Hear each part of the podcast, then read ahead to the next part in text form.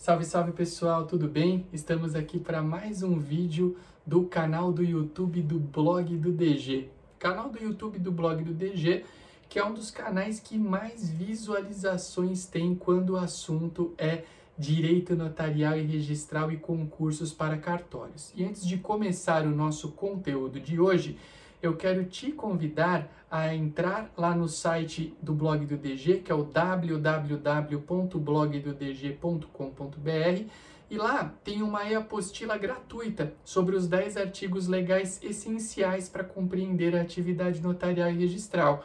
Você tem que conferir esse material, material que eu escrevi com muito zelo, muito carinho, e eu espero que vocês gostem. Pessoal, hoje eu vim aqui para bater um papo com vocês sobre um tema muito importante para a rotina dos cartórios e que talvez possa interessar uh, os nossos seguidores dos mais variados perfis. Esse tema, inclusive, eu já falei aqui no, no nosso livro O Contos e Causos Notariais, que é um livro com 100% dos direitos autorais doados a entidades beneficentes. Vou deixar o link aqui no descritivo do vídeo para quem quiser comprar e ajudar nesse projeto. E o tema são os documentos de identidade é, muitas vezes as pessoas têm grande dificuldade para entender quais são os documentos de identidade passíveis de é, é, utilização em uma serventia extrajudicial. O que, que eu posso apresentar, o que eu não posso, enfim.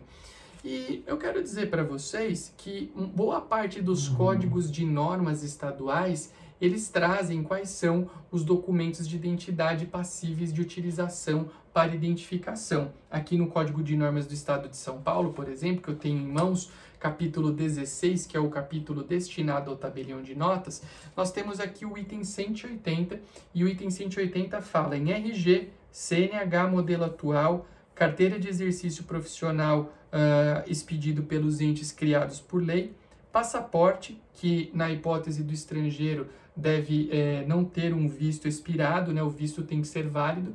Carteira de trabalho, modelo atual, que é um modelo que se assemelha a um passaporte, não é aquela carteira antiga, aquela num papel mais simples. E também as carteiras de identidade funcional dos magistrados, membros do MP e Defensoria Pública.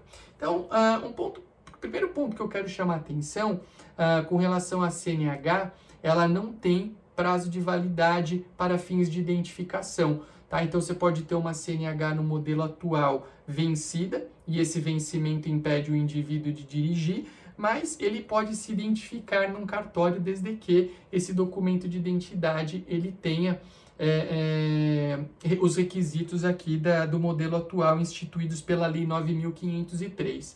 RG não tem prazo de validade, assim como alguns dos outros documentos aqui citados.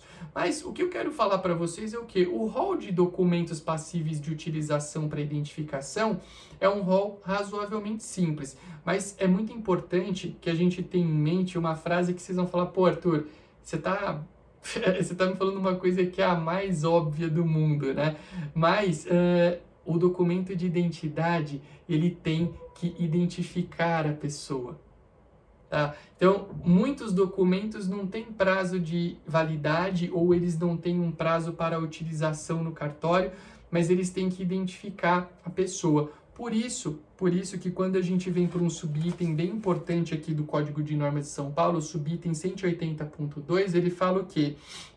O tabelião de notas deve recusar a abertura de ficha quando o documento de identidade contenha caracteres morfológicos geradores de insegurança, que exemplificativamente aqui são documentos replastificados, documentos com foto muito antiga, dentre outros. Tá? Uh, documento de identidade tem que identificar. Então, um documento pode ter um ano e não identificar a pessoa. Quer um exemplo? O camarada tinha 140 quilos, uh, cabelo comprido, barbudo, e aí ele resolve dar uma guinada na vida dele no ano novo. ele fala: Não, eu quero uh, perder 50 quilos, vou ficar magrinho, vou ter um corte de cabelo mais curto e tal. E aí ele vai lá, muda totalmente fisicamente. Documento com um ano, vale? Não vale, não identifica. A gente tem casos, às vezes a pessoa, a pessoa tem, ah, o meu documento, o meu RG eu, é, o RG foi expedido quando a pessoa tinha 30 anos e hoje ela tem 70. Identifica? Não vai identificar. A pessoa às vezes chega no cartório e fala, ai, mas é, é eu não mudei nada, eu, eu, eu tô igualzinho. eu ouço muito isso, eu tô igualzinho.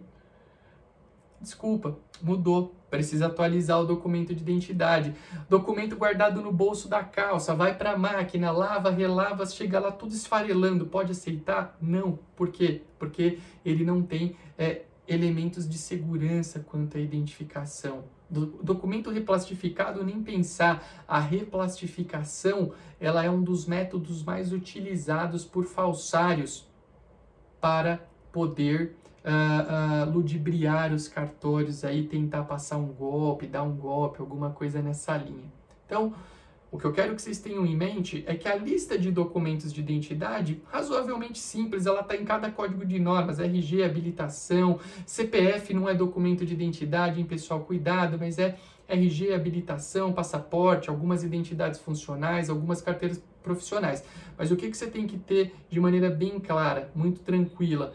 Eu, uh, o documento de identidade ele tem que identificar não identificou, não serve. Além de identificar, ele tem que ter elementos que demonstrem é, segurança, elementos que gerem segurança de que o documento é verdadeiro. Tá?